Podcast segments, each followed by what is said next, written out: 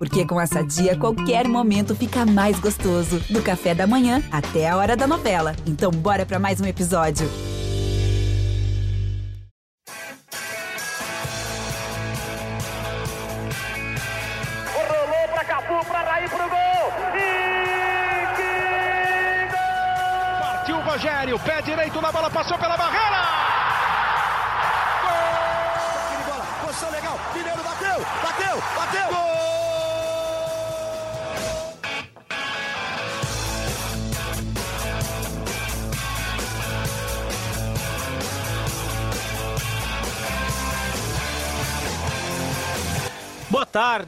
Torcedor e torcedora de São Paulo, ou como tradicionalmente dissemos no nosso podcast, boa, bom dia, boa tarde, boa noite e boa madrugada, boa sorte para quem está conosco acompanhando mais um podcast live de São Paulo. Hoje, num dia um pouco difícil para o torcedor e para a torcedora, afinal, São Paulo venceu a LDU por 1 a 0 devolveu né, a, a derrota sofrida em Quito na semana passada, mas acabou eliminado da Copa Sul-Americana nos pênaltis com um erro de Rames Rodrigues, né, a grande estrela que chegou para o time São Paulino, acabou desperdiçando sua cobrança e o São Paulo deu adeus de maneira precoce à Sul-Americana pelo potencial né, que a equipe vinha demonstrando e pelo clima que se instaurou no Morumbi na noite de quinta-feira. Mais de 52 mil pessoas estiveram lá no Cícero Pompeu de Toledo e acompanharam a eliminação precoce do São Paulo. E não tem ninguém melhor nesse podcast para dizer o que se passou na noite de quinta-feira do Morumbi do que ele, nosso voz da torcida Caio Domingues, que eu já chamo para o nosso papo. Afinal, Caio, é, não sei se é impressão sua, mas eu vi um Morumbi em alguns momentos até um pouco frio diante da tensão que o jogo foi se estendendo, né? Porque, ao contrário do que muitos São Paulinos que eu li é, e, e, ouvi poderiam imaginar, a LDU desde o começo se mostrou um time maduro, um time que sabia como baixar a temperatura do jogo e, consequentemente, baixar a temperatura do estádio. Foi tensão, talvez a palavra que mais possa é, descrever o que aconteceu com o público e com o time de São Paulo no Morumbi e frustração a palavra que mais de 52 mil São Paulinos saíram do estádio na noite de ontem. Seja bem-vindo, meu amigo. Obrigado por estar aqui conosco. Fala, Zé. É, boa tarde aí, o pessoal que nos acompanha. É um sentimento de tristeza, cara, de tristeza pela eliminação, como você falou, uma eliminação precoce. A atmosfera que girava, que gira em torno do São Paulo, é, era muito positiva recentemente, coisa que a gente não via há muitos anos dentro do, do São Paulo Futebol Clube, e talvez por isso tamanha tristeza. E sim, cara, eu vi um Morumbi menos inflamado do que eu vi nas, nos últimos mata-matas, e não é pela, pela, pela culpa da torcida, de jeito nenhum. Eu disse que eu senti um São Paulo frio dentro de campo, é, pela própria postura tática e também pela, pelo adversário. Eu diria que desses últimos, todos os mata-matas, incluindo Palmeiras, Corinthians e tal, esse foi o adversário que mais levou vantagem contra o São Paulo nos dois duelos, tá? Para mim, a LDU foi melhor que o São Paulo em três quartos dos duelos. Então, foi uma eliminação é, difícil, dolorida, mas é, não dá para dizer que foi injusta, tá? É, tô... Oi, pode falar. Não, não, não, diga, diga. É, eu tô chateado, assim, bastante por um, um dos nossos sonhos nesse semestre não poderem ser executados Tô chateado pelos protagonistas dessa eliminação e pelo tribunal da internet e pelo comportamento de parte da torcida em um momento que não é isso que o São Paulo precisa. O São Paulo foi eliminado ontem, é duro, né, não acho que ninguém tem que achar que é bom, muito pelo contrário, se alguém está achando que é bom, não vive o São Paulo como tem que viver mas não é momento de a gente ficar aqui achando e apontando culpados. Muito pelo contrário, São Paulo tem um jogo importantíssimo daqui 17 dias. Um jogo muito mais importante do que o que foi ontem. E é um São Paulo que tem possibilidade de brigar por esse título. Não é o, próprio Dorival disse, essa eliminação de ontem ou a vitória ontem não pode impactar em nada no jogo do dia 17. Então, nós, torcedores, que chegamos até aqui com o São Paulo, fazendo toda a alegria dentro, fora de campo, agora não é hora de se virar contra o time, de se virar contra o Caleri, de falar que o, o Rafael não pega pênalti, que o Rames perdeu. Eu, particularmente, acho que estamos muito bem servidos no gol. Acho que o Rafael fez uma ótima partida, inclusive, fez duas, três defesas importantes, enquanto o LDU era melhor no primeiro tempo. O Rafael fez duas. O Rames, quando entrou, mudou o jogo. Foi a primeira vez que a gente viu o Rames que a gente imaginava dentro, do, dentro de campo. Foi um Rames tranquilo que segurou a bola, que fez o time do São Paulo é, jogar muito mais do que vinha jogando, inclusive deu a assistência. E uma fatalidade no pênalti. Agora, eu estava no estádio, eu não tinha percebido. Depois eu vi 200 imagens. Ele escorrega no lance, inclusive faz dois toques. E o Caleri, né? Muita gente dizendo que o Caleri não faz gols decisivos, tal. Eu acho isso de uma ingratidão tremenda. Porque é verdade, se a gente for torcedor de Excel e olhar os números frios, o Caleri realmente fez um gol só em mata-mata. Mas ninguém lembra aqui que o Caleri foi o cara que sofreu o pênalti da classificação da Copa do Brasil ano passado. Que o Caleri está cansado de dar assistências para o Luciano, que mudou a característica do próprio Caleri. O Caleri deu algumas é, assistências decisivas para gols do Luciano. Que o Caleri fez gol anulado no Allianz, que a gente reclamou aqui milhares de vezes.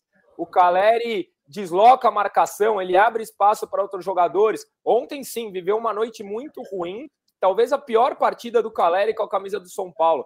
Mas daí transformá-lo em vilão, eu acho de uma injustiça tremenda de um dos caras que nos trouxe até aqui. O São Paulo, no começo da temporada, a gente falava aqui que era um time mal planejado, que era um time mal montado, que era um elenco com um monte de fragilidades. E hoje a gente está falando de uma final da Copa do Brasil de uma eliminação precoce na Sul-Americana e, e, com esses caras que estavam aqui desde o começo. Então, assim, estou muito chateado por tudo que envolveu a partida, estou muito chateado pelo, tribunal, pelo tribunal da internet, mas por outro lado, até um pouco aliviado com, essa, com esse cancelamento do jogo de domingo, né, com essa postergação, porque teremos tempo para lamber as feridas e voltar ainda mais forte porque é um time mal, é um time bem treinado. É um time bem treinado que teve uma postura ruim ontem, Zé. Eu achei que São Paulo não marcou pressão como costuma, é, como costuma marcar. A LDU teve a oportunidade de tocar bola, esfriar o jogo. A gente vai falar aqui um pouco sobre o árbitro. Para mim, uma, uma vergonha a postura do árbitro. Ele não interferiu no resultado, mas interferiu nesse ritmo do jogo. Então, assim, foi um, São Paulo que é bem treinado e teve uma noite ruim ontem e está eliminado, infelizmente. É isso. Acho que Caio exemplifica bem o sentimento que você, torcedor, e você, torcedora, né?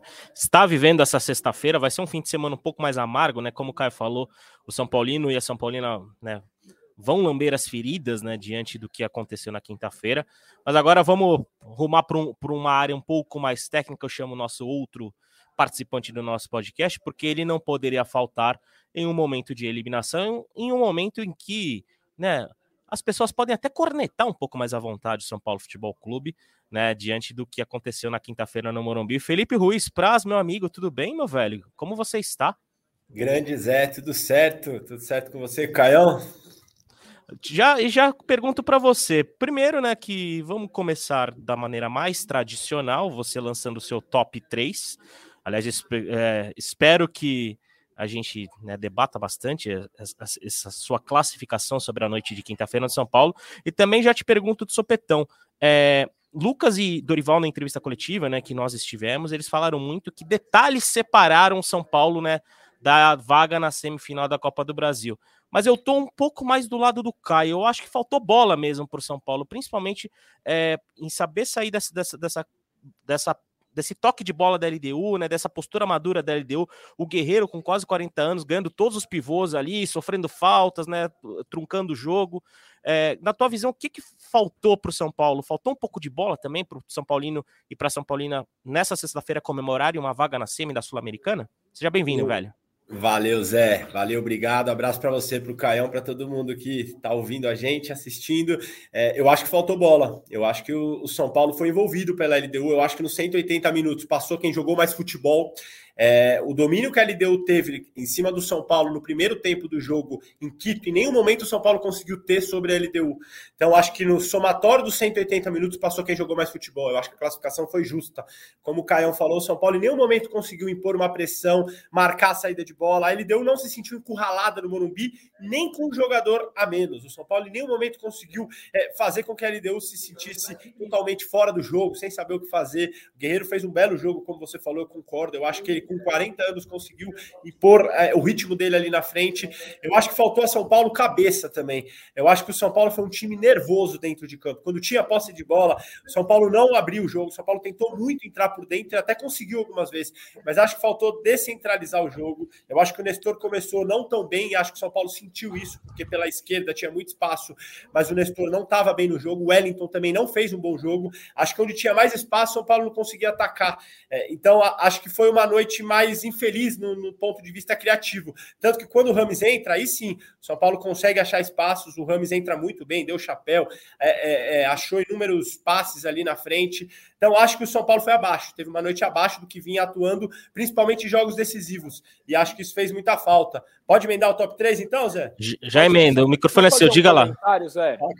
Por favor, Caio. A isso, é, que é complementar. É, eu concordo aqui, acho que estamos na mesma linha, mas eu tenho um diagnóstico, tá? O porquê que o São Paulo jogou abaixo esse time do São Paulo ele tem muita dificuldade em encontrar quando encontra times mais físicos, time com mais porte, com mais força.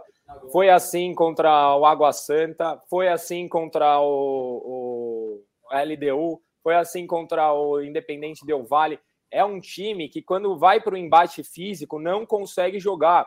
E eu acho, principalmente, aqui não é crítica às pessoas, mas à formação, que os jogadores de Cutia têm extrema dificuldade nesse embate físico. Normalmente eles têm características mais leves, são jogadores mais soltos e que quando enfrentam times que têm essa força física não conseguem jogar. Se você pegar ontem o Wellington foi mal na partida, o Nestor foi mal na partida, Pablo Maia que vinha muito bem foi mal na partida. Então quando a gente encontra adversários com esse porte, se você olhar o time da LDU são todos grandes, são todos fortes, com velocidade, com força física, o São Paulo não consegue jogar. E, e, e Praz, até antes de você emendar seu top 3, só, pra, só uma provocação. Você não acha que essa centralização exagerada do São Paulo tem a ver com a opção do Dorival de não colocar o Wellington Rato e, e colocar o Luciano? Porque em muitos momentos do jogo, não sei se vocês dois vão concordar, mas eu já emendo para você para soltar o seu top 3, que o Luciano muitas vezes ele entrava em conflito com o próprio Lucas no, na, na, disputa por espaço ali, jogando entre linhas. O Dorival falou que, que escalou o Luciano para ter mais uma opção ali, né, entre o volante e a zaga para quebrar a marcação. Mas eu vi a movimentação do Luciano muitas vezes se chocando com a do Lucas. Óbvio que é fácil ser engenheiro de obra pronta, mas até diante do que o LDU tinha apresentado no Equador, não era melhor abrir mais o campo também nesse jogo? E, e aí tem a crítica que deve ser direcionada ao Dorival? Eu acho que sim, Zé. O próprio Dorival, numa coletiva, eu não vou lembrar exatamente qual, mas ele falou que o Rato é, tem características que talvez nenhum jogador do elenco tenha. E aí é de abrir esse campo mesmo, é de pisar na linha de fundo, é jogar quase na bandeirinha de escanteio. O Rato ele joga muito aberto pela direita, tem a perna invertida que ele traz para dentro para finalizar e para cruzar. Eu acho que o Rato poderia ter jogado ontem, sim. É, eu acho que o São Paulo, o Luciano bateu muito cabeça com o Lucas, principalmente quando o Lucas vinha por dentro. O Lucas começou a jogar mais pela direita, depois foi jogar na esquerda, na do Nestor, inverteu com o Nestor. É, mas no segundo tempo, o Lucas foi muito por dentro, construiu muito por dentro e batia muito com, com o Luciano. É, ainda assim, eu gostei do jogo do Lucas. Eu acho que de todos os jogadores da frente foi o que mais tentou. Sofreu faltas. Acho que foi o melhor do time, inclusive. Melhor do time. Então, a, ele abre o top 3. É. O, o Lucas, eu, eu achei que fez muita função de flash. Ele pegou a bola, tentou é, por dentro, tentou por fora. Gostei do jogo do Lucas. Sofreu falta, bateu falta, é, é, entrou no, no, clima que o São Paulo precisava. Eu acho que é, de todos os jogadores, o Lucas foi o que mais sentiu o jogo. E acho que em, em noites de mata-mata, de decisão, é muito importante você sentir. Então, gostei do Lucas. Coloquei o Arboleda em segundo também pelo gol e achei muito firme é, atrás. Foi um jogo bom do Arboleda. E coloquei o Alisson em terceiro. Eu acho que o Alisson, é, é, de segundo volante, é a grata surpresa ali da temporada do São Paulo. Ele se achou, o Dorival conseguiu é, encaixar o Alisson num sistema onde ele não precisa tanto da individualidade. Eu sempre achei que o Alisson não tem tanta individualidade, não tinha tanto um contra um. É, só que ali, de segundo volante, ele tem pegada, ele é intenso, ele tem bom passe, bom passe de bola. Então, gostei do jogo do, do Alisson. Quebra a linha, né? Ele quebra a linha, exatamente. São cara. Paulo no primeiro tempo foi bem quando ele tinha essa eh, primeiro drible e abria o campo, porque o São Paulo não conseguia sair. Ele foi o motorzinho do São Paulo no primeiro tempo. Foi o motorzinho, perfeito. Até coloquei entre parênteses motor. Acabou chutando uma bola na trave. Eu, achei, eu acho que se aquela bola do Alisson entra, mudaria muito o jogo. Achei que o São Paulo demorou para fazer o primeiro gol. Eu acho que se entra uma, uma bola na, nas chances que o São Paulo teve, o Caleri no primeiro tempo perdeu uma, o Alisson nessa bola na trave, acho que seria outro jogo. Acho que o São Paulo demorou a fazer o gol. Acho que o Morumbi não, não teve aquele clima que teve em outros jogos um pouco por conta do gol demorar para sair, o São Paulo nervoso, é, a simbiose ali que tinha entre torcida e time, acho que faltou um pouco mais por, por conta da atuação do São Paulo, porque a torcida lotou o Morumbi, fez a parte dela, mas acho que o gol demorou para sair, Zé. Boa, Praz. Já lança o top 3 então para a gente discutir. Já dá a relação completa. Então vamos lá. Menção ao Rames? Com menção honrosa ao Ramos, apesar de ter perdido o pênalti, mudou o jogo. Menção honrosa que o Caião e o Edu, que não está aqui hoje, tanto gostam. Com menção honrosa ao Rames, Caião. Deu chapéu. Ele deu uma inversão de jogo espetacular. O, o Rames ontem, pela primeira vez, mostrou o refino técnico que ele tem, né? Uhum. Exatamente. Então temos, temos Lucas abrindo seu top 3, Arboleda em segundo, Alisson em terceira, com menção honrosa Ramos. Eu acho que acho que assinamos, né, Caião? Gabarito. Praz erra muito pouco. Gabarito, gabarito com o Praz também. Eu gostei do Arboleda que é, o Guerreiro conseguiu, na minha, na minha visão, prevalecer mais nesses duelos individuais quando caía do lado do Beraldo, né? Com o Arboleda ele tinha um pouco mais de dificuldade, até por essa questão física que, que vocês falaram, e que, por exemplo, o Thiago, que tá aqui, o Thiago RD, que tá aqui com a gente no YouTube, falou justamente que a, a LDU fora de casa conseguiu botar a pressão porque né, tinha esses jogadores rápidos e de imposição física, como a gente bem conseguiu bem ver né, no jogo de quinta-feira. É, a menção, vamos ao top 3 negativo, com Caleri abrindo, com Wellington e com Nestor, com menção negativa ao, ao Rafael nos pênaltis. É, acho que é unânime né, a gente dizer que o Caleri foi o pior em campo e, eu, e o Caio cantou essa bola aqui no, no, no, no nosso, nesse nosso programa, mas eu quero reforçar, Caio, foi a pior partida que você viu do Caleri no estádio? Acho que sim, Zé. Acho que foi e não é, e assim, ninguém tá aqui crucificando o fato de perder gol, tá? O perder gol acho que é parte do, do trabalho do atacante, tal. É, a gente não gosta, tal. Mas ele bateu cabeça no posicionamento. Teve um lance no primeiro tempo e que eu não lembro quem que ia. Ah, o Lucas mesmo, que o Lucas foi dar um chapéu dentro da área, o Caleri estava mal posicionado, atrapalhou a jogada. Então ele estava mal posicionado, estava atrapalhando a jogada no ataque. O gol foi uma consequência da má atuação dele. Ontem, sim, uma noite infeliz do Caleri.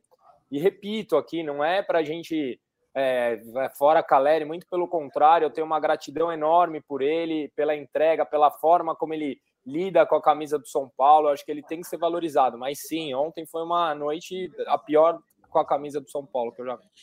E, e, e, como que você viu essa noite do Caleri, Praz? Porque, é, além né, dessas, desses lances que o Caio citou, tiveram...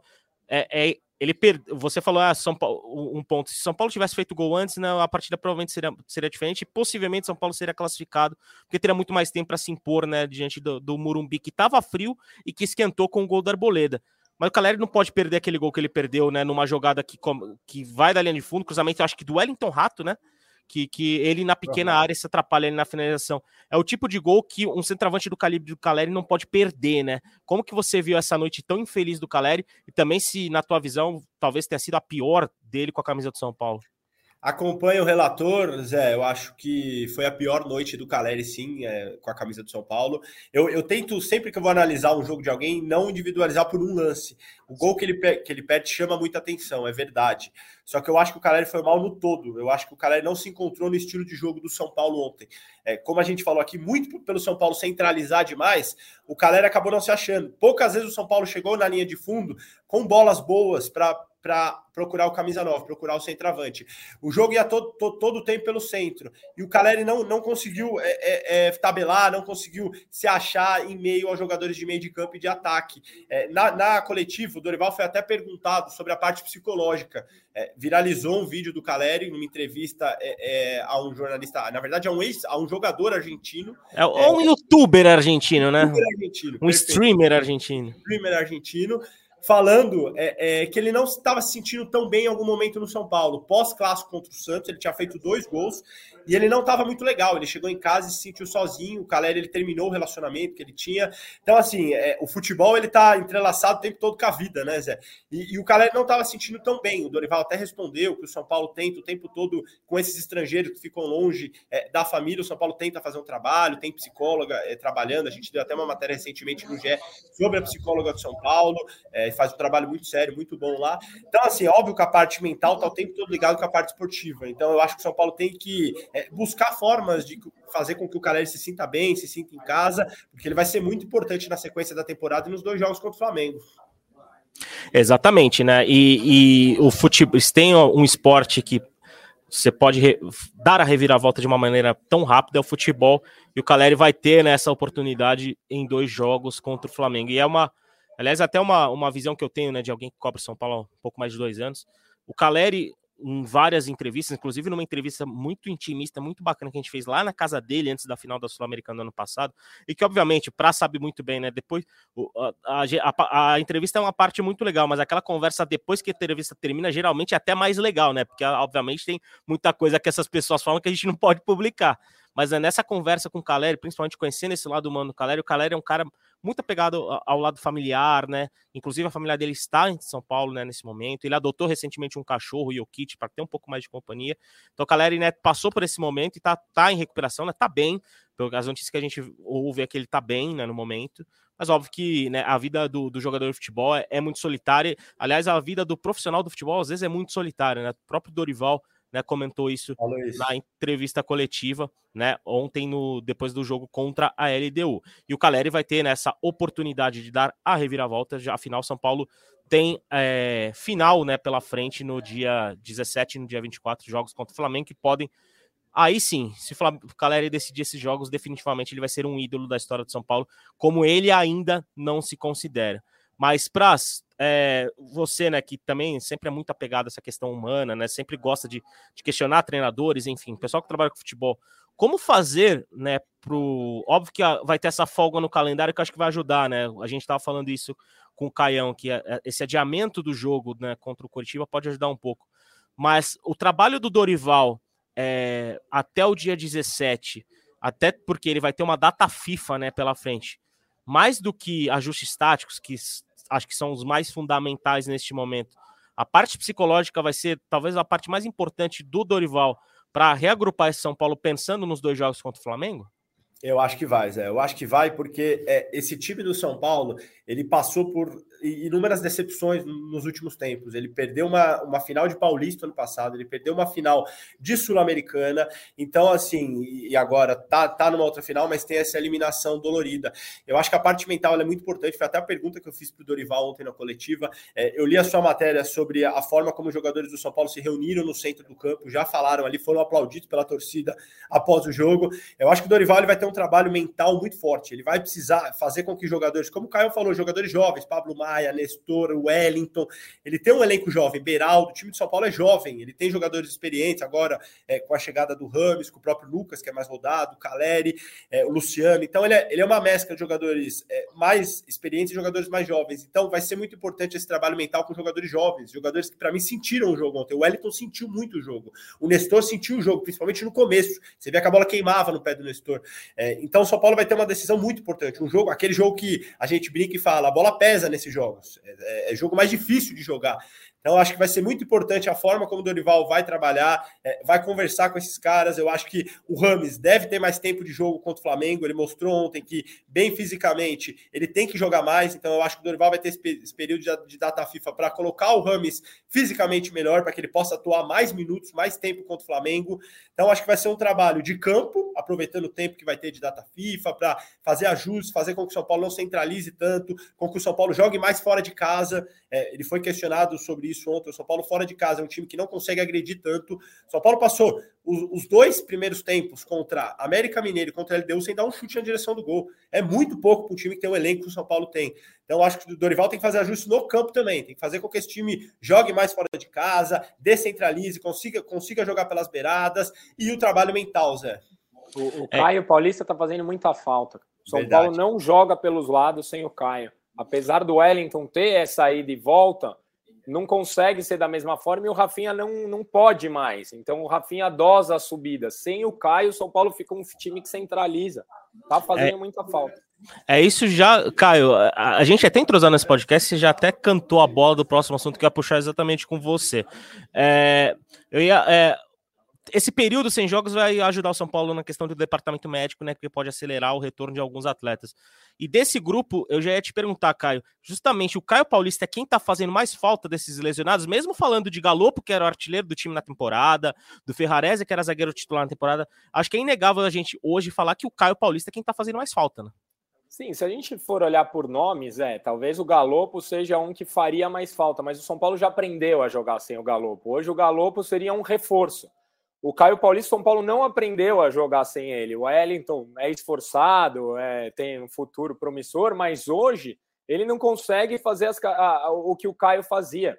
Porque não é só a subida ao ataque. O Caio, assim como a gente falou do Alisson aqui no primeiro, é, um pouquinho, que no primeiro tempo, quando ele inverteu com o Pablo Maia, que ele quebrava essas linhas, o São Paulo melhorou. O Caio, ele tem esse drible. Ele é um cara que fura essas linhas. O Wellington, você via que o LDU estava fechado em vários momentos Aí ele tocava para trás e não aparecia para tocar. O Caio, em alguns momentos, ele tenta essa ultrapassagem, ele quebra, ele fura esse bloqueio e ele abre o campo para o São Paulo.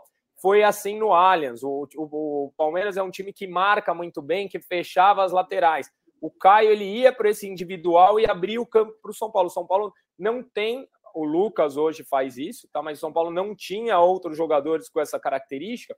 E quando a gente tem só o Lucas na direita e na esquerda a gente estava com Nestor e Wellington, que não tem essa característica, que não conseguem fazer isso. Nestor é um cara de passe mais lateral, não tem esse um a um. O São Paulo fica um time mais previsível. Então, para mim, sim, hoje o Caio é o que faz mais falta. Concorda, Praça? Concordo, concordo, Zé. Concordo muito, Zé. Ele faz falta tanto nessa parte de da amplitude, de abrir o campo, e ele faz falta no um contra um também. O Caio é o jogador que mais driblava do elenco do São Paulo, em números, estatisticamente, né, Zé? O cara que mais driblava. Então, assim, o, o, Lucas, como o Caio falou, também é um jogador de drible, de arranque, de velocidade. É, mas o, o, o, Caio ele tem muito essa característica do um contra um, da individualidade, de levar a bola no fundo, de atacar o espaço. Ele faz muita falta, muita. É, eu acho que ontem o, Dorival demorou um pouco para sentir isso do Lucas. Eu acho que o Lucas ficou muito preso na direita, principalmente no, no, no começo do jogo. Acho que se ele tivesse feito essa inversão que ele fez depois, acho que o São Paulo teria é, é levado muito mais perigo a, a LDU. O Nestor não estava bem no jogo, então assim, ele poderia ter feito essa inversão, poderia ter colocado o Rato até antes, no intervalo, talvez, para abrir o jogo, abrir o Rato do lado, o Lucas do outro. É, enfim, eu acho que talvez o Dorival poderia até ter mexido no intervalo ontem para dar mais amplitude. É, me surpreendeu, né, ele não ter mexido no intervalo, inclusive.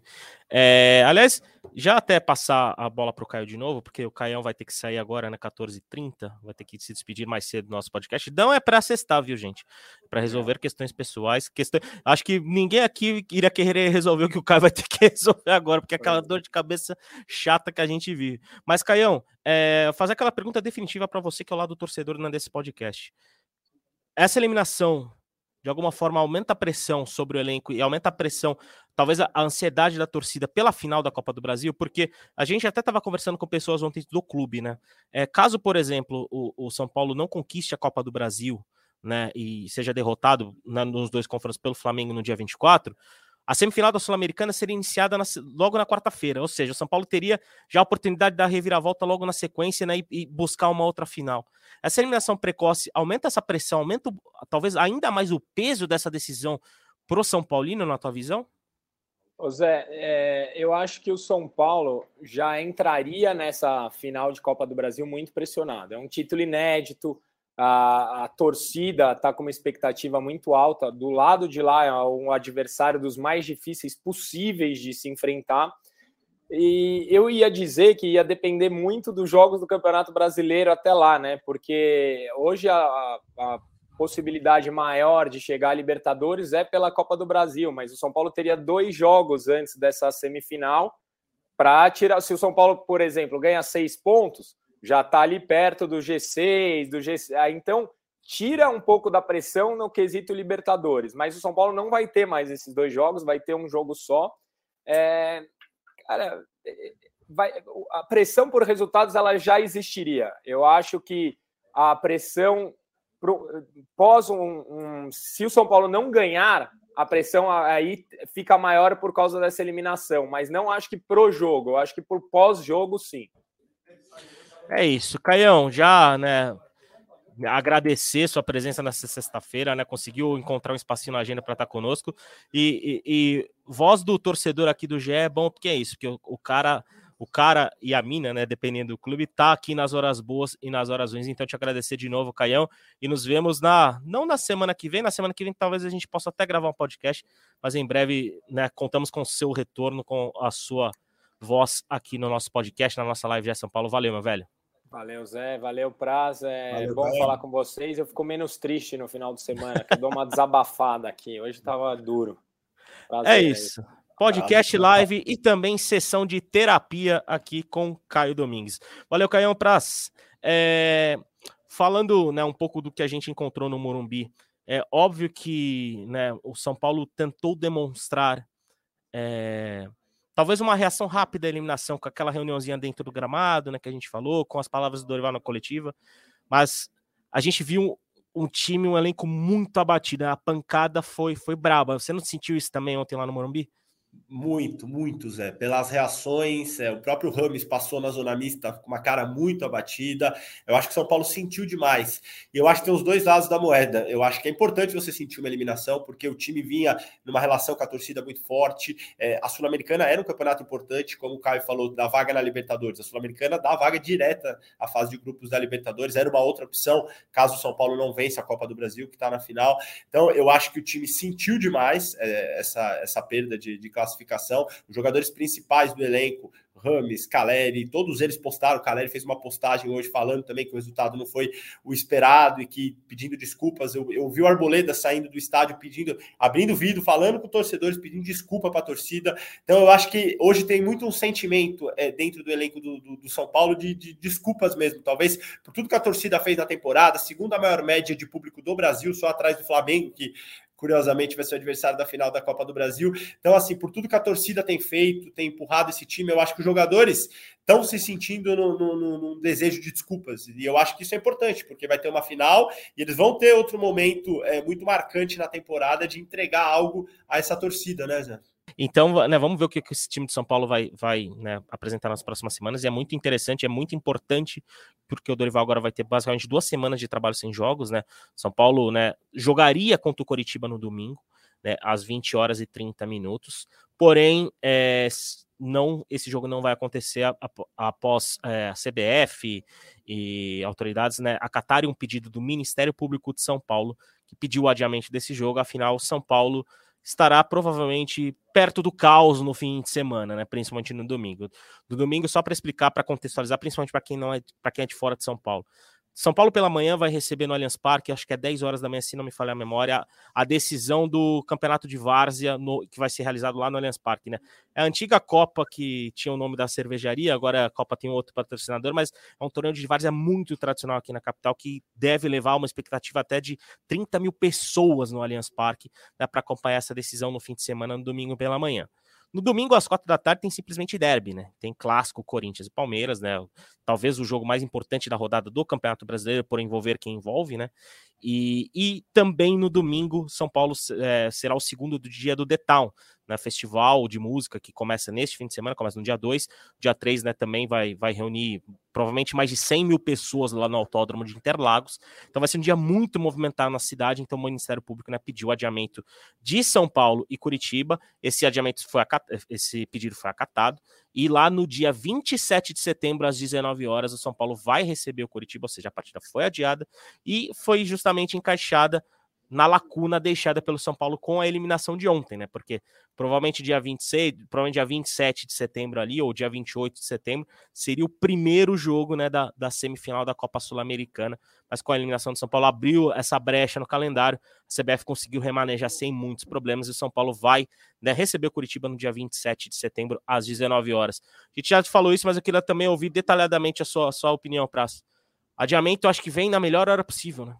Acho que sim, acho que sim. É, é um período o Dorival conseguir fazer ajustes táticos, técnicos, e também para o Caião usar um termo que eu, que eu gostei aqui, lamber as feridas. Eu acho que o São Paulo tem que cicatrizar essa eliminação é, é, dolorosa, traumática. Acho que o dia a dia no CT da Barra Funda, ele naturalmente agora vai ser um dia a dia mais abatido no, nesse começo. Então, acho que é importante já não ter um jogo domingo agora. O São Paulo tendo esse jogo dia 27, já é logo depois das finais da Copa do Brasil, então o São Paulo vai saber é, é o quão importante é, é, o São Paulo subir na tabela do Brasileirão, porque o São Paulo não for campeão da Copa do Brasil, a única chance dele jogar Libertadores do ano que vem é via Brasileirão. E o São Paulo tá ali, não tá tão atrás, o brasileiro tá embolado, tirando o Botafogo, que desgarrou o resto é, é um brasileirão embolado ali, então São Paulo, como o Caio falou, com duas vitórias, consegue chegar na parte de cima da tabela. Então acho que você tira o peso já agora de ter que ganhar do Curitiba de qualquer jeito. Você dá um tempo pro Dorival é, é, é acertar esse time na parte mental, na parte tática e técnica, e você joga esse jogo para um momento que o São Paulo vai saber se ele é campeão da Copa do Brasil ou não. Então pode ser que ele ganhe força, ganhe importância ganhar do Curitiba dentro do Morumbi. Acho que é, a mudança é boa, Zé. Vem boa hora para São Paulo.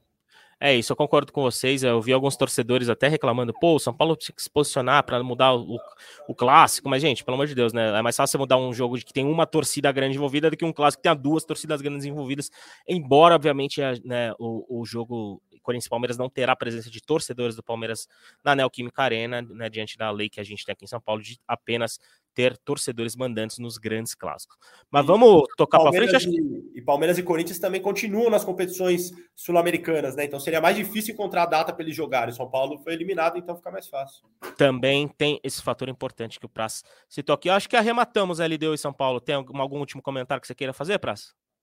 Acho que é isso, Jé. Acho que é isso. Só detalhezinho do, do Rafael que eu coloquei na, na, numa menção negativa. Eu acho que assim, é óbvio que o pênalti, a, a, responsabilidade é, ela é toda do jogador que vai bater, de fazer o, o gol. Eu acho, só que eu, eu, eu, acredito muito numa evolução assim durante a carreira. Eu acho que o, o, os jogadores eles vão evoluindo, vão crescendo. O próprio Rogério não era tão pegador de pênalti no começo da carreira.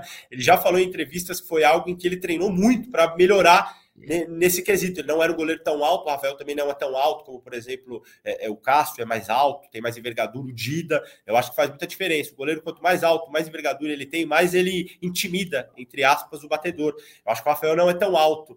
Então, eu acho que ele pode fazer essa diferença numa explosão, que é o que o Zete tinha muito, o próprio Rogério foi é, melhorando nesse quesito de explosão. Então, eu, eu, acho que o Rafael tem que se atentar a isso do jogo dele. Tocucar, eu acho que ele é um bom goleiro. Acho que o São Paulo acertou na posição. Acho que hoje o gol do São Paulo está bem servido. Só essa questão dos pênaltis, que talvez eh, num ajuste, no treinamento, numa melhora, o Rafael pode crescer.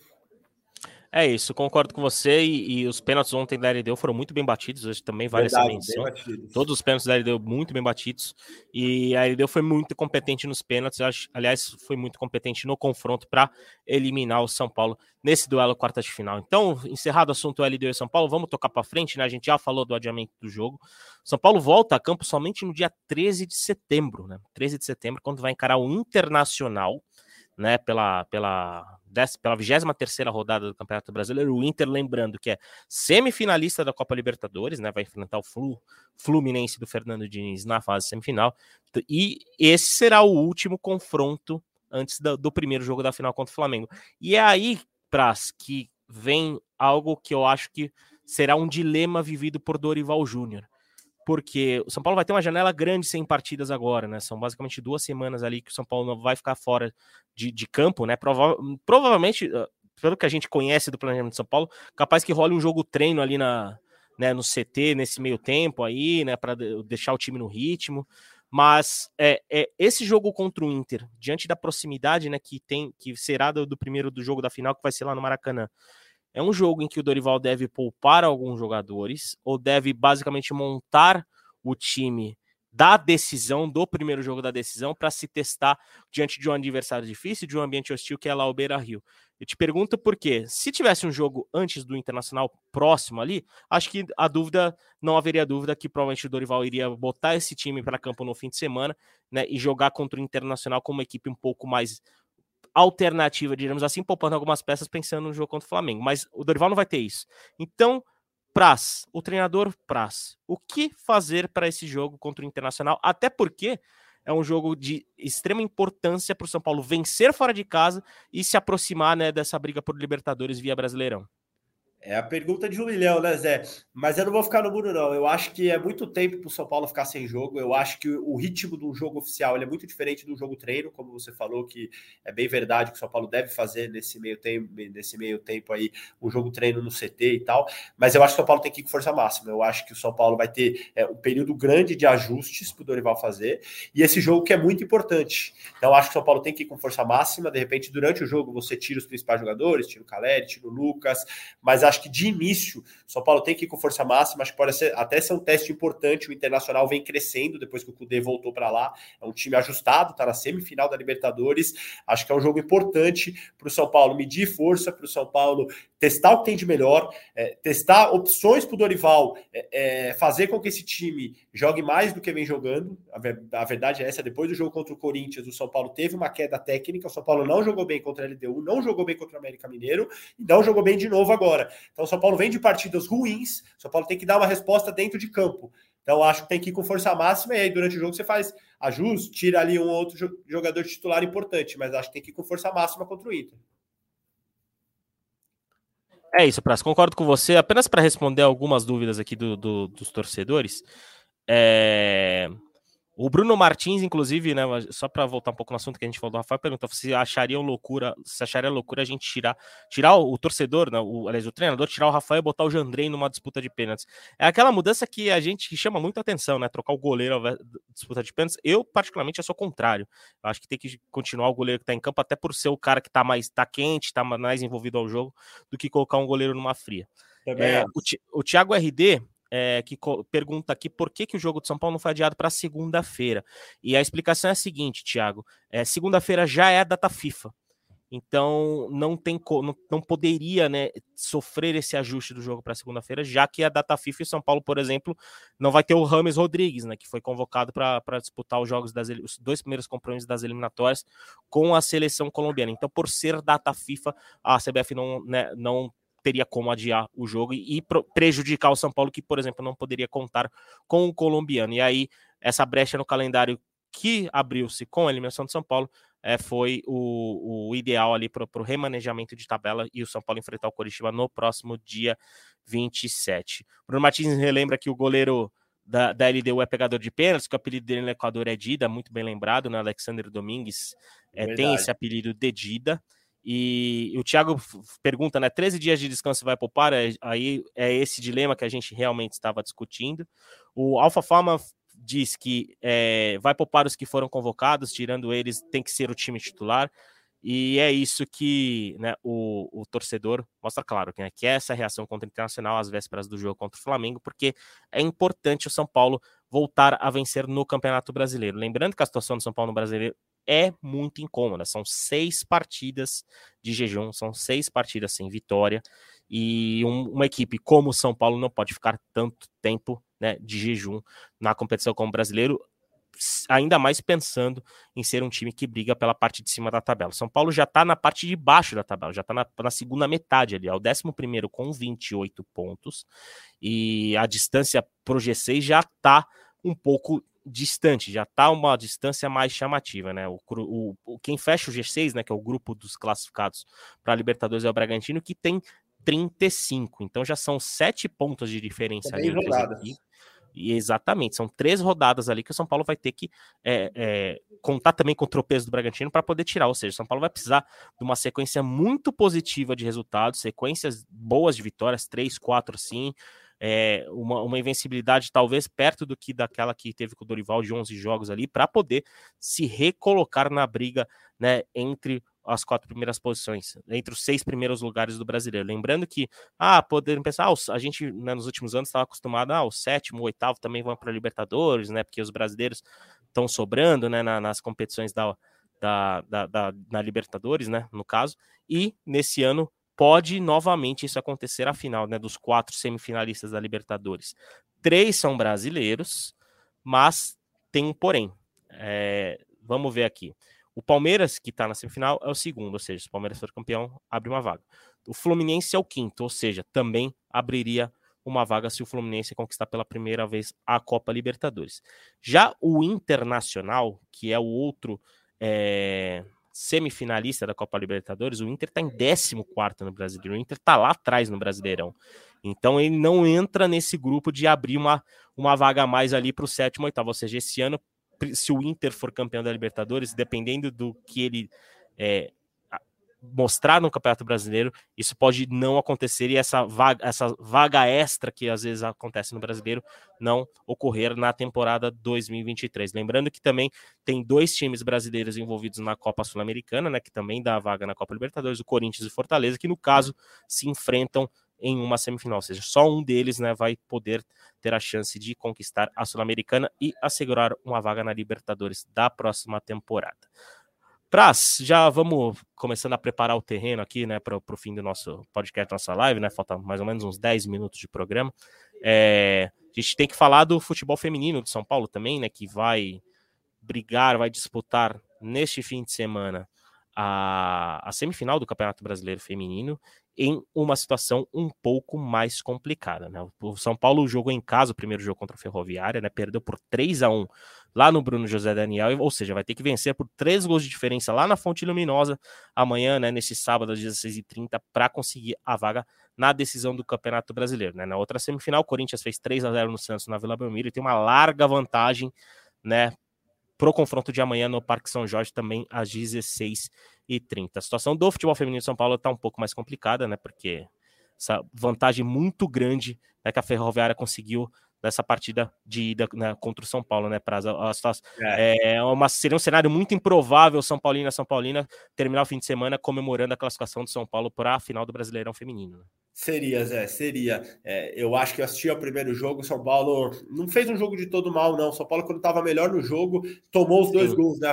Tava um a um jogo até meio do segundo tempo, a Ferroviária faz os dois gols já, próximos ali do, do, do final do, do, do jogo. É, o time do São Paulo que vinha numa crescente, eliminou o Palmeiras, né? Dentro do, do Allianz, vinha numa crescente, estava encaixado ali, mas jogos de mata-mata você não pode dar besteira. Então, o jeito que foi o jogo, tomar 3 a 1 em casa vai, vai ser bem difícil reverter esse placar mesmo, Zé. Você estava falando do Brasileirão, do time masculino, no caso. São Paulo perdeu muito ponto besta, né? São Paulo ah, empatou é. Empatou com os dois últimos colocados do, do Brasileirão, empatou com o América Mineiro e com o Curitiba, empatou com o Bahia, que é o 16 em casa, perdeu para o Cruzeiro, que está brigando na parte de baixo da tabela no Mineirão por 1x0, jogando mais que o Cruzeiro, mas perdeu. Então, assim, o São Paulo perdeu pontos para times que estão lá embaixo, que não estão disputando, em tese, não estariam disputando o mesmo campeonato que ele, que é por uma vaga na Libertadores. Isso faz muita falta. O Brasileirão ele cobra muito caro os pontos que você deixa pelo caminho. Por isso que o São Paulo talvez tenha muitos problemas para ir para Libertadores via Brasileirão. É isso mesmo, é isso mesmo. Vai ser difícil é, o São Paulo via Brasileirão e dentro do São Paulo, né, tá um pouco complicado ali. É, desde o São Paulo sabem que vai ser complicada essa reação no Campeonato Brasileiro, já diante dessa distância, né, que a gente né, falou do do Bragantino. Da distância São Paulo para o Bragantino. Bem, obrigado, Prazo. Distância para o Bragantino ali, né? Fechando o G6 do Campeonato Brasileiro. Vamos rumando para a parte final do nosso podcast. Primeiro prazo que é, já vamos puxando um pouco para a informação. Quero saber também ouvir de você. Hoje, dia 1 de setembro, oficialmente vai fechar a janela de transferências das cinco principais ligas da Europa, né? França, Espanha, Itália, Alemanha e Inglaterra. Nas, essas cinco ligas tem o seu encerramento de janela de transferências encerrado nesta sexta-feira. E nesse período, né, o São Paulo conviveu com muitas sondagens, principalmente por quatro nomes, né? Pablo Maia, o Rodrigo Nestor, o próprio Wellington e principalmente o Beraldo, né, que assumiu a condição de titular e hoje talvez seja o jogador mais valorizado do elenco nessa situação e o jogador mais interessante, né, pensando mercadologicamente pensando numa transferência para a Europa.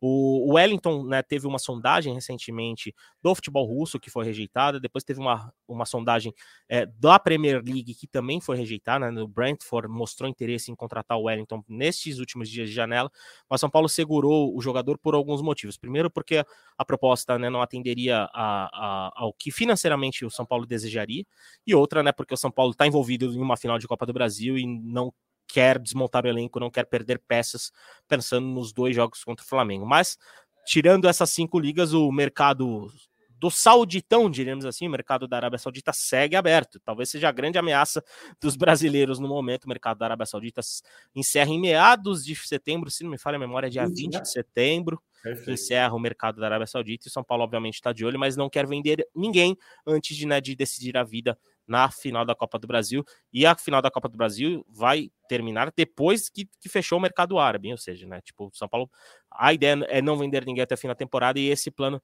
deve ser seguido, né, Praz? É isso também que você tem ouvido, né?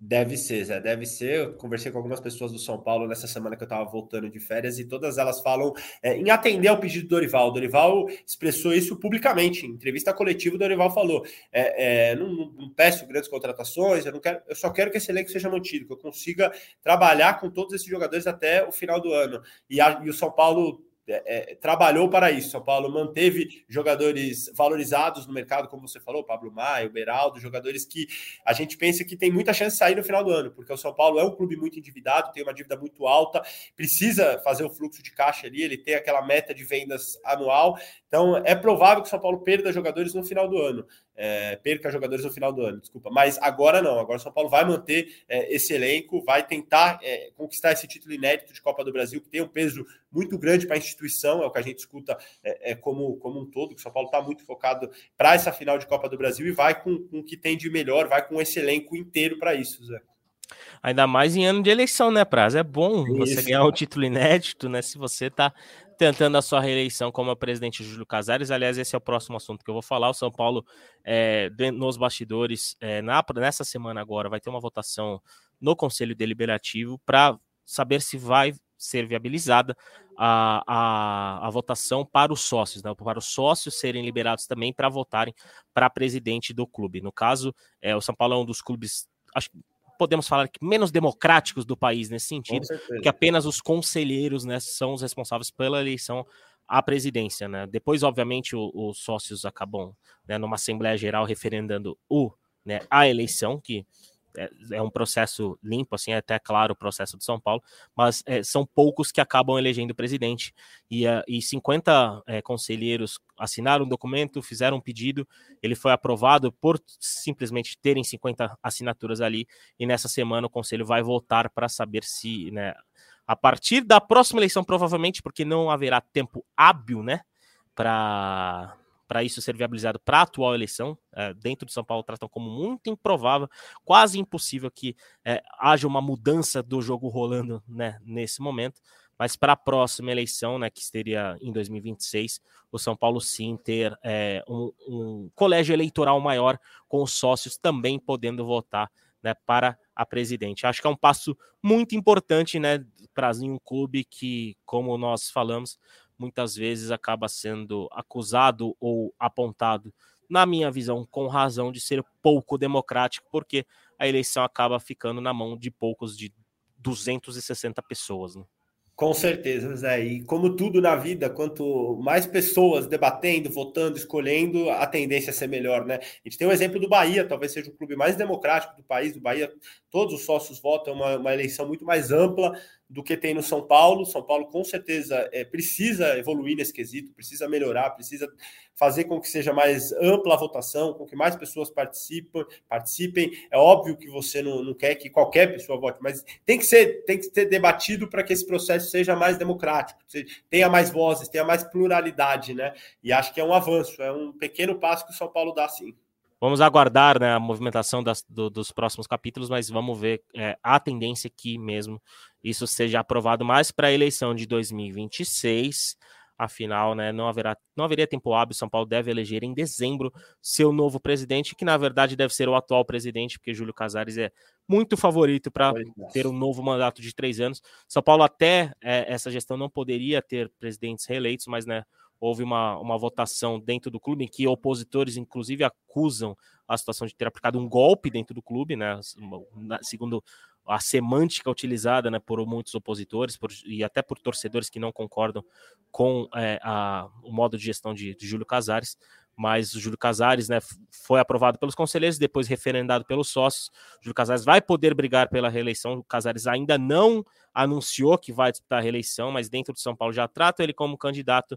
Ele pode ter é, a oposição ainda está fechando o nome, né, é, do, de quem vai concorrer com o com o Júlio Casares, mas dois nomes saem na frente, né, o Marco Aurélio Cunha conhecido São Paulino, notório São Paulino, participou muito tempo da televisão, foi dirigente das épocas gloriosas do São Paulo. Marco Aurélio Cunha hoje é opositor e é um nome para é, concorrer com Casares, assim como Silvio de Barros, mas a oposição ainda vai definir esse nome, assim como Júlio Casares ainda deve anunciar o seu nome para a reeleição, uma situação que ele ainda não fez. Afinal, como dizia no São Paulo, o foco está nas decisões. E aí depois o resto começa a se resolver naturalmente. Vamos, estamos terminando o nosso programa é, com mais uma notícia do São Paulo. São Paulo teve nessa semana o Morumbi visitado por representantes da NFL, a Liga de Futebol Americano, né? Acho que muitos aqui e muitas aqui devem gostar da NFL. É, representantes estiveram no Morumbi, fizeram uma visita técnica, porque o Morumbi é um dos estados avaliados para futuramente receber um jogo da Liga de Futebol Americano. Né? Ainda não há, uma, não há uma data definida para esse jogo ser realizado, não há ainda o, o, palco, a cidade que vai ser essa partida. São Paulo surge com favoritismo, mas dentro de São Paulo, o Morumbi concorre com a Neoquímica Arena e com o Allianz Parque, que também receberam visitas nessa semana. As três arenas de São Paulo, de Corinthians e de, e de Palmeiras estão né, forte na briga para poder receber uma partida da Liga de Futebol Americano em um futuro próximo. Também o Rio de Janeiro é um forte concorrente, também aparece né, é, entre os palcos analisados. A NFL Imagino que até o fim do ano possa tomar alguma posição em relação a isso, porque é, é uma liga que gosta de se planejar muito bem, muito antes, até porque o, o futebol americano é um esporte que só de cada equipe são mais de 40 caras ali uniformizados, então exige uma movimentação estrutural muito grande que até os estados mais novos como Aliança e a Neoquímica provavelmente teriam que passar por alguns ajustes para receber essa partida. Então São Paulo também na mira da NFL com a possibilidade de receber uma partida de futebol americano. Algum destaque final, meu amigo? É... Muito obrigado por estar aqui conosco em mais um podcast. Agradecer a você por mais uma participação e abro o microfone para você dar o seu destaque final. Sempre bom demais, é sempre uma honra e um prazer estar aqui com você. É, destaque final, falar rapidinho sobre dois jogadores do São Paulo, Caleri e Lucas. Eu acho que nem tanto ao céu, nem tanto ao inferno com o Caleri, principalmente. Eu acho que o Caleri já viveu grandes feitos com a camisa do São Paulo, ainda não tem nenhum título, está buscando, tem a oportunidade de, da final da Copa do Brasil. É, eu acho que em momentos de, de, desclassificação, em momentos em que você não atinge o que você quer, mu muito, muita gente é, é, vem de uma forma muito dura, vem batendo muito. Eu acho que o Caleri não merece uh, ouvir o que tem ouvido pós-eliminação. É, acho que o torcedor de São Paulo tem que ter esse discernimento. E a outra é sobre o Lucas. É, eu acho que a gente precisa de jogadores, pessoas no meio do futebol, técnicos, dirigentes, que sintam aquilo ali, que saibam que representa o futebol. Eu acho que o Lucas é desses. Viralizou um vídeo dele chorando após a eliminação do São Paulo. Recentemente, o André, André Plihal, parceiro nosso, Zé, ele falou que ele considera fundamental para o São Paulo para 2024 a renovação do Lucas, que o Lucas fique. Eu também acho. Acho que o mais importante hoje, falando de bola, campo bola do São Paulo, é que o Lucas fique para o ano que vem. Acho a, que é o ponto inicial, né? Ponto inicial, perfeito. A diferença que ele faz dentro de campo é enorme e tem esse simbolismo, essa representatividade. O torcedor de São Paulo e a torcedora de São Paulo, eles olham o Lucas e eles se identificam, eles se sentem como mais um, é, é, um deles lá dentro. E acho que isso está tão em escassez no futebol, está tão em falta, que eu acho que o São Paulo tem que tentar de todas as formas, independentemente de resultado de ser campeão ou não na final da Copa do Brasil, de como vai terminar o ano, que o Lucas fique, que ele viva mais momentos é, é, nessa simbiose, nessa troca com a torcida do São Paulo, porque é isso que a gente precisa. O Douglas Seconello fez um texto muito legal, muito legal mesmo no, no, no, blog dele do GE, falando sobre o Ener Valência, como que ele tem representado o torcedor do Inter. Até convido quem está ouvindo a gente, a, a, ler esse texto dele. E acho que é muito isso do torcedor de São Paulo com o Lucas. Ele se sente lá dentro, ele é mais um é, é, dentro de campo com o Lucas. Então acho que o São Paulo tem essa missão de ir convencendo, de trazer o Lucas para 2024 e quem sabe por muito tempo com a camisa do clube. Aquele abraço, Zé. Bom demais estar por aqui. Ah, isso, Prazito. Torcida gosta de falar que o São Paulo é sentimento e poucos sentem esse clube quanto Lucas Moura, e isso está, está comprovado em poucas semanas desde o retorno dele ao Morumbi. Agradecer a você, Praza, agradecer ao Caião, que nesse momento está resolvendo seus problemas, né? Mas tirou um tempinho para discutir aqui conosco a eliminação do São Paulo. Um abraço para você, para o Caião, para o São Paulino e para São Paulino aqui. Esteve conosco aqui em mais um podcast de São Paulo. Voltamos em breve com mais episódios e, obviamente, siga a gente aqui no GE, no GE São Paulo, que teremos a cobertura completa da decisão da Copa do Brasil. Vamos para o Rio de Janeiro, vamos estar acompanhando de perto o São Paulo porque São Paulino e São Paulina não baixa a cabeça. Afinal, se São Paulo foi eliminado pela LDU, São Paulo tem um grande jogo pela frente, tem decisão batendo na porta e São Paulo podendo fazer história na Copa do Brasil, conquistando seu primeiro título da competição. Abraço para abraço para você, São Paulino e São Paulina, que esteve Abraço. conosco. Voltamos em breve. Valeu!